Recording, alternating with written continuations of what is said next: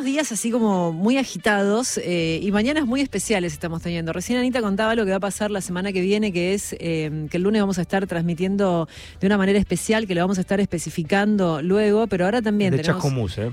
Bueno, vas a estar desde Vamos a Chascomús. estar desde Chascomús eh, en un día muy importante, el día que fue elegido Raúl Alfonsín. En un nuevo aniversario. En un ¿no? contexto que ya lo vamos a estar eh, hablando nuevamente porque eh, justamente uno de los candidatos que tiene chances de ser presidente es muy eh, agresivo y crítico con el radicalismo y bueno, eh, vale la pena recordar y repasar como recién hacía Anita eh, la mirada y eh, la importancia de Raúl Alfonsín para nuestro país. Y ahora vamos a, esta- a establecer contacto, no, siempre digo establecer contacto porque las notas suelen ser telefónicas, pero sí vamos a, establecer contacto acá físico en, en los estudios de Nacional Rock porque está Rosaura Audi, que es subsecretaria de medios, es periodista especializada en política internacional, en temas socioambientales, documentalista, bueno, estaba leyendo un poquito todo el, el paso de Rosaura por los medios y es muy amplio y lo vamos a ir desmenuzando de a poco, pero eh, arrancando por eh, la tarea actual. Bueno, buenos días, Rosaura, gracias por visitarnos. ¿Cómo andan? Bien. Muy bien. Eh, ¿Qué hace exactamente la Secretaría de Medios y qué hace exactamente una subsecretaría de medios? Bueno, Es amplio, me toda Una imagino. pregunta esa. Eh, en realidad lo que hacemos es trabajar muy fuertemente con los, con los medios públicos que están bajo la órbita del Estado Nacional.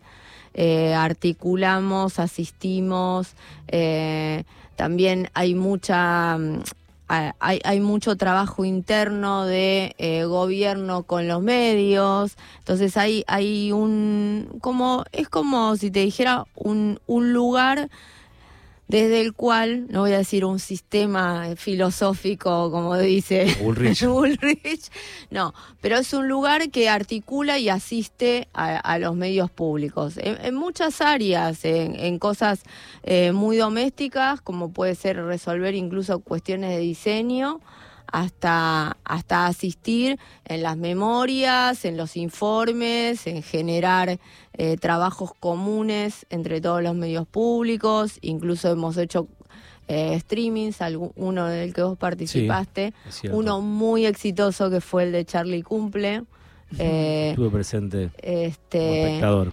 que ese fue el primero y fue una manera de decir, bueno, cómo entre todos los medios públicos podemos generar algo potente y, y- y sucedió. También lo teníamos a Charlie, ¿no? Sí, estuvo Charlie. Eh, que Fue no era menor, que no era menor. Eh, pero, digamos, es un poco eso. Hay, hay una cosa que, mm, que me voy a ir de tu pregunta, pero te Sí. voy a decir, porque en realidad nadie tiene en la cabeza ni tiene idea de qué son, qué son los medios públicos. Mm.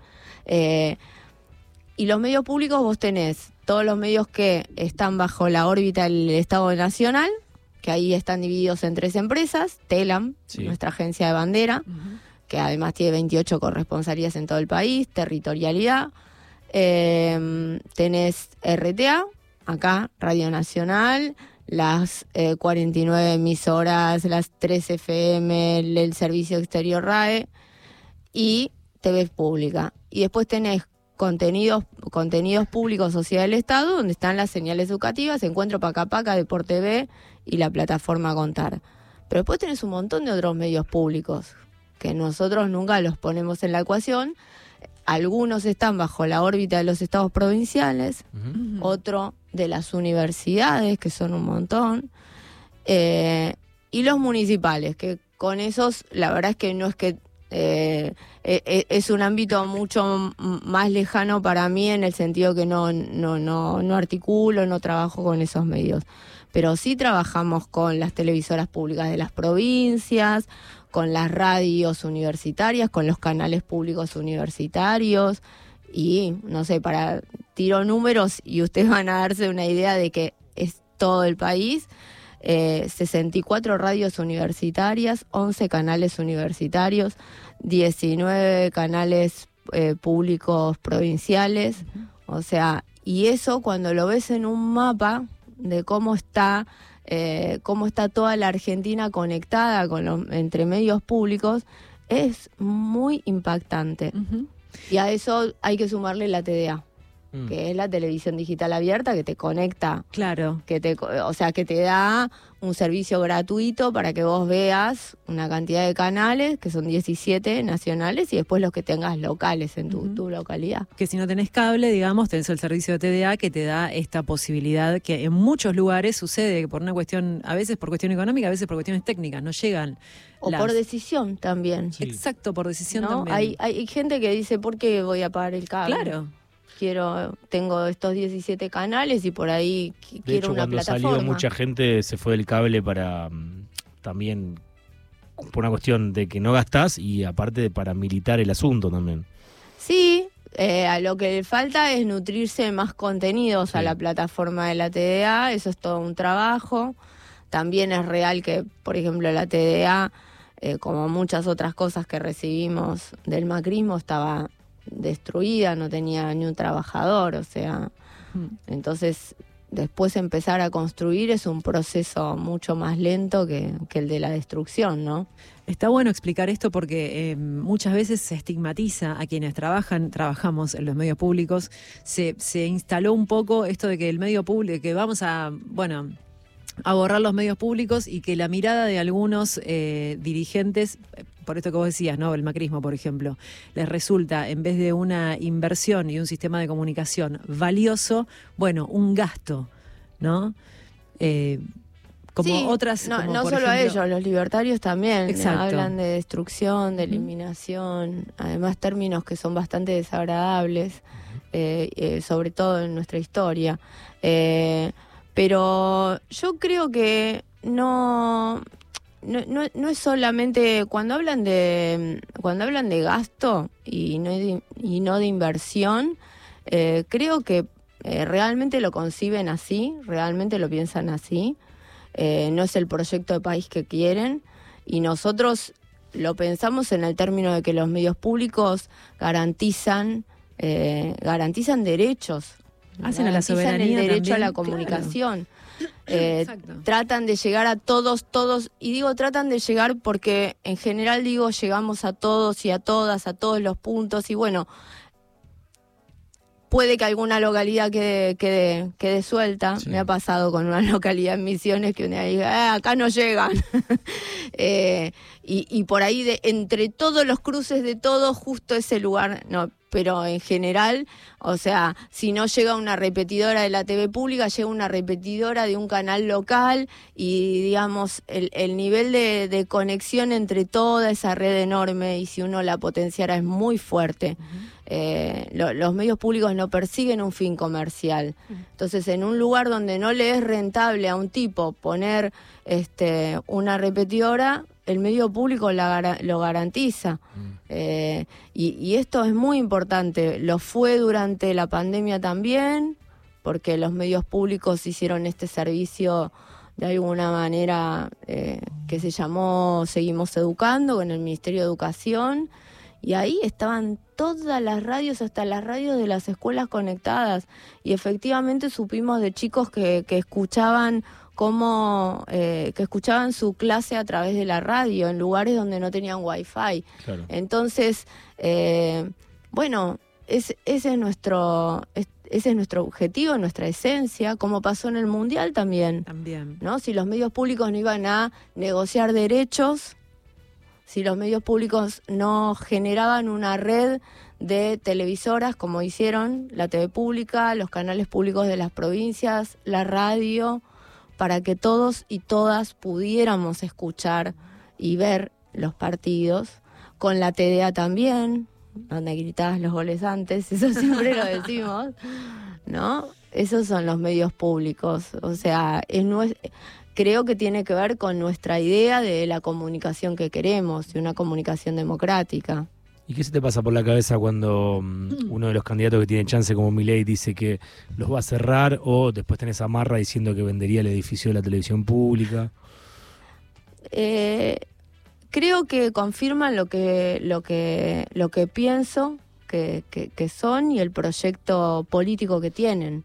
Corresponde, lo que dicen eh, que son barbaridades, corresponden al proyecto político que tienen. No les interesa, eh, no- así como no les interesa, que además creo que entra dentro de la ecuación de, eh, de, de lo que deploran. Ellos deploran todo lo público. Y, y en esa ecuación entran los medios públicos, ¿no? Las empresas eh, de medios públicos. O sea, porque son los mismos tipos que te dicen que van a cerrar todo lo público, desde las escuelas y la salud Sí. hasta lo que se te ocurra. Entonces, bueno, hay una concepción muy diferente. Cuando nosotros hoy decimos, estamos en, en, en un momento eh, muy difícil, ¿no? Del país, porque, porque la elección que tenemos hacia adelante es de dos caminos totalmente Puestos. opuestos en un, de un, un proyecto de país que, que incluya y, y- que trabaje con un Estado presente y un proyecto de país que piensa totalmente lo contrario. ¿no? Entonces, eh, esta idea de eh, queremos destruir los medios públicos, si, si, si, los si encontramos la manera de venderlos, hacer negocio con eso, o poner un edificio en donde está la TV pública, o sea, son barbaridades, por supuesto, que responden a ese proyecto político que quieren ellos.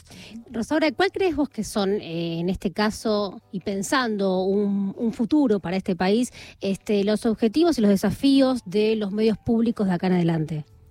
Mira, creo que hay un desafío fundamental que es que podamos llegar a las audiencias que están en el campo digital.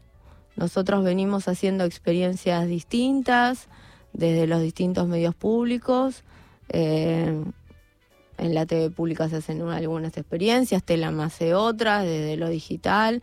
Acá ustedes también empezaron con los streamings hace un montón. Eh, pero creo que eso requiere una profundización, una planificación eh, concreta y conjunta, porque creo que una de las cosas que le da fuerza a los medios públicos es esto que les decía a ustedes, de la red y la articulación y permitir potenciarse en forma conjunta. Creo que eh, eh, es un valor que no, que, no tienen los medios este, privados y comerciales, ¿no? ¿Y cuánto afecta a, lo democrático eh, lo- los medios públicos, que estén y que no estén? Es que no hay una comunicación democrática sin medios públicos. Vos lo ves así, obviamente. Sí, sí, lo, lo veo así. Además, eh, además eh, en, en una en un escenario en el que en, en tal vez uno de los escenarios más difíciles me parece en términos de comunicación, en términos de medios y de periodismo que yo conozca. Eh, porque porque realmente veo un nivel de, manipulación de audiencias enorme, eh, una unificación de discurso eh, que nunca vi. No se trata ya de, de concentración de medios y un grupo de medios, otro grupo de medios, otro grupo de medios. Se trata de una unificación de un discurso. Hay un discurso único de, de- de una cantidad de grupos de medios y, y un direccionamiento y una repetición constante de un discurso. Y, y más allá de que lo que llega solo es eso, ese, ese, mm, e- e- ese discurso único impide que la población se entere de cosas hasta que, que necesita para su vida cotidiana. El tipo que necesita hacer un trámite en el ANSES, el tipo que podría, el tipo, la mina, digo, la, la persona que podría eh, acceder al- a, la, a la devolución del IVA, eh, no se enteran.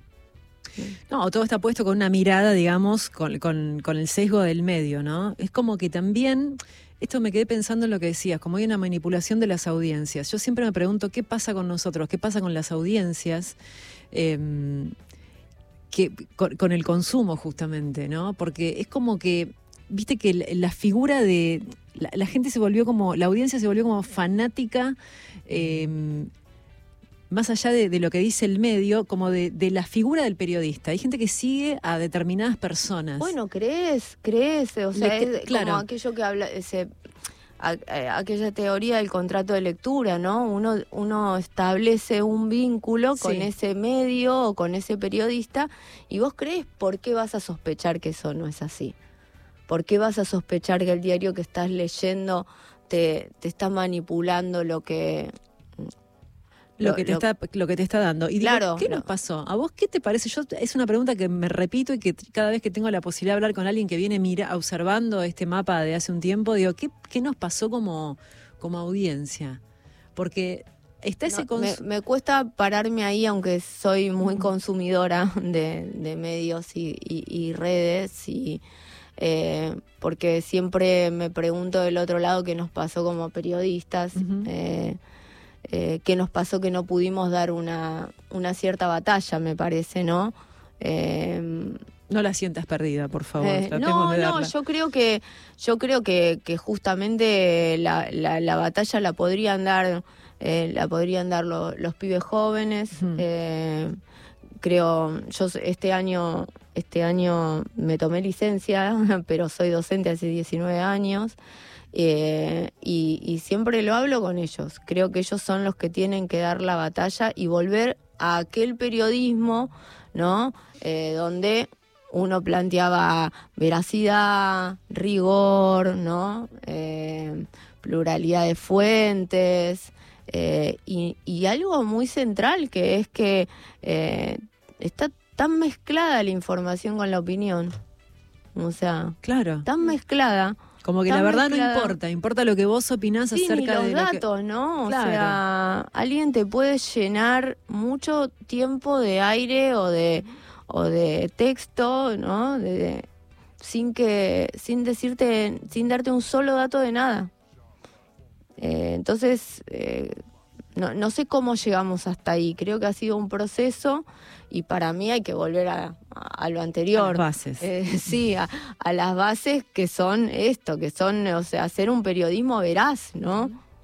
Qué importante igual en este momento, y de acuerdo a lo que estabas diciendo, eh, el ganar ese terreno digital, ¿no? Porque sabemos que muchos de los discursos libertarios, por sobre todas las cosas, tuvieron y dieron batalla eh, en las redes sociales y la han ganado claramente. Cuando vos eh, planteás eh, teorías este, negacionistas, cuando hablas de odio constante y que se repite eso sin ningún tipo de, información y hay mucha gente joven que realmente está diciendo, ah, bueno, como dice mi ley, no fueron 30.000, digo, esa avanzada que han tenido los libertarios y la derecha extrema, por sobre todo en la Argentina, eh, es importante recuperar o por lo menos construir eh, esta voz desde los medios digitales, la voz de la democracia.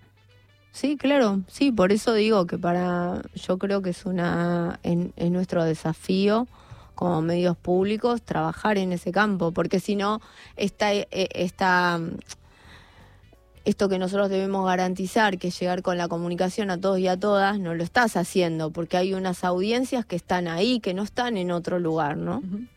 Seguimos charlando con Rosaura Audi Sí, estamos charlando acerca de, de todo. de- un poquito de, de- de de medios. actualidad y, Sí. y bueno, ¿cómo, mm, cómo, cómo ves de cara al balotaje? ¿Cómo, ¿Cómo estás palpitando lo, lo que puede llegar a pasar? No sé, porque eh, creo que es un momento, creo que es difícil, creo que tenemos que seguir trabajando. eh, esto no lo digo como funcionaria, sino como, como militante, como integrante de un proyecto político. eh, y creo que hay que seguir trabajando eh, para, para seguir explicando qué es lo que nosotros queremos hacer. Creo que hay que explicar, creo que, una de las cosas que nos pasó con las PASO es que nos dimos cuenta que había cosas que dábamos por sentadas y que, y que había que explicar. Y que también cuando hablábamos antes de lo público había que explicar esto, para qué eran los medios públicos, había que explicar que, que el transporte público está subsidiado por el Estado, que, Mm. Que hay muchas cosas en las que el Estado está presente en tu vida y, y vos ni, ni te das cuenta, de lo, lo, lo asumís como, como que bueno, eso ya está.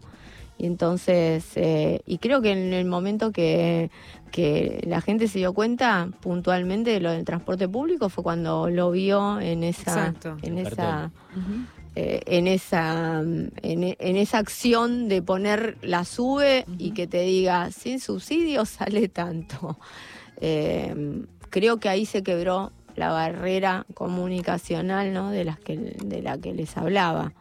Eh, y, y bueno, y creo que hay que seguir trabajando, que no, que no se, que, que no se ganaron las elecciones, ganamos una instancia muy importante y creo que hay que trabajar para, para ganar las elecciones este, el 19 de noviembre. ¿Crees que también esas eh, declaraciones de las últimas semanas, como por ejemplo la línea de Moine que dijo que eh, el hombre tenía el derecho a no reconocer sus hijos, o Venegas Lich diciendo que eh, se podían privatizar las ballenas y los mares, o Milei diciendo que se podían privatizar los ríos, sumada a todas las declaraciones anteriores, y también la de romper las relaciones con el Vaticano, eh, generó una alerta en la, en la sociedad a la hora de decidir el voto? Eh, yo creo que, que todo, sí. Creo que hay dos cosas que me parece que fueron muy terribles.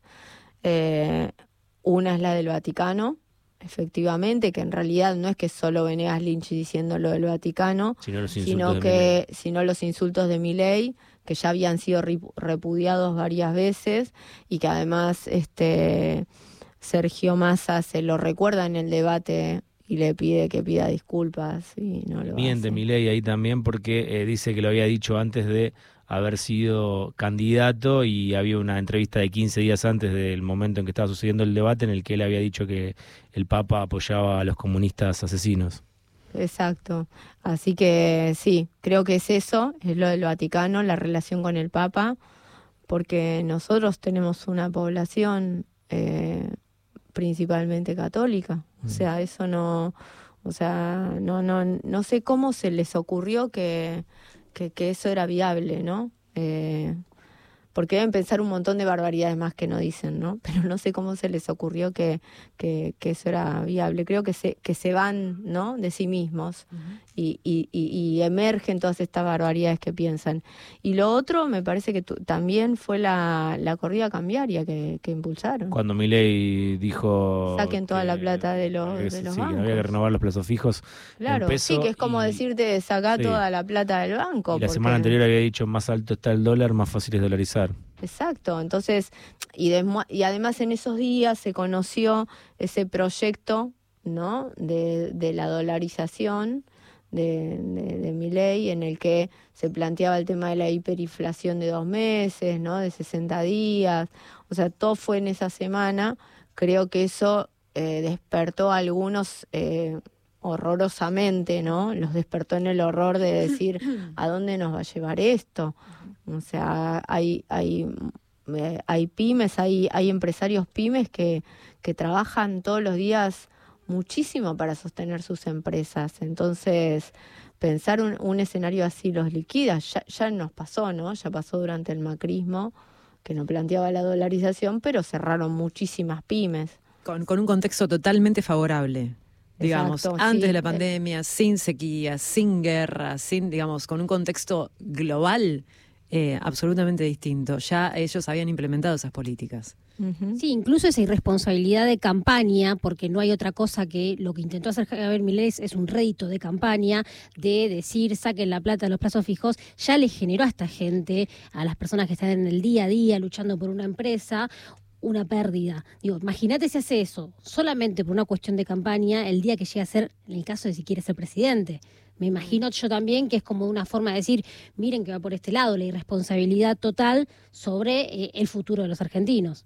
Sí, sí, totalmente, totalmente. Por eso creo que es un poco de lo que preguntaba, eh, eh, de lo que preguntaban, me parece que es, eh, por un lado, todo ese conjunto de barbaridades que dijeron, eh, que son las que piensan, efectivamente, creo que, no sé si las podrían hacer, sé que tienen la intención de hacerlas. Mm. Eh, y, y creo esas dos que las destaco porque me parecen Vaticano y, y, La y corrida. la La corrida. Sí. Sí, sí, claramente lo dice. No es como Macri en el año 2015 que mentía. Acá lo están diciendo explícitamente. Sí, no me- esto. también decía, decía muchas cosas que iba a hacer, eh, ojo, las decía. Solo que, bueno, mm, eh, por ahí hay gente que no pensó que las iba a hacer, qué sé yo.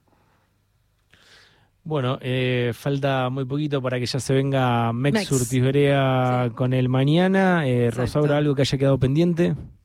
Sí, creo que sí y que es fundamental. Eh, esta semana, en menos de 12 horas, perdimos a dos colegas extraordinarios. Sí. Eh, ayer a la noche estuve en el velorio de Martín Jauregui y voy a ir al de Mariana Moyano en un rato. Y creo, nada, los quería mencionar porque, Sí, porque creo que eh, eran, eran dos personas eh, fundamentales para, para pensar la comunicación desde todos estos lugares que hablamos hoy acá, ¿no? Eh, y dos hacedores de la comunicación, muy importantes para nosotros y se los va a extrañar. Le mandamos un abrazo a toda la, fam- a la familia ¿no? de, Sí, de- ambos. eh. a nosotros nos tocó compartir un par de veces transmisiones, el eh, Martín desde la TV, de la TV pública y nosotros desde aquí. Y bueno, yo también eh, trabajé, fui compañero de, de- de Mariana Moyano eh, durante un par de años y bueno, nada, me, me queda el recuerdo más lindo de ellos y la importancia que, que tuvieron los dos a la hora de comunicar.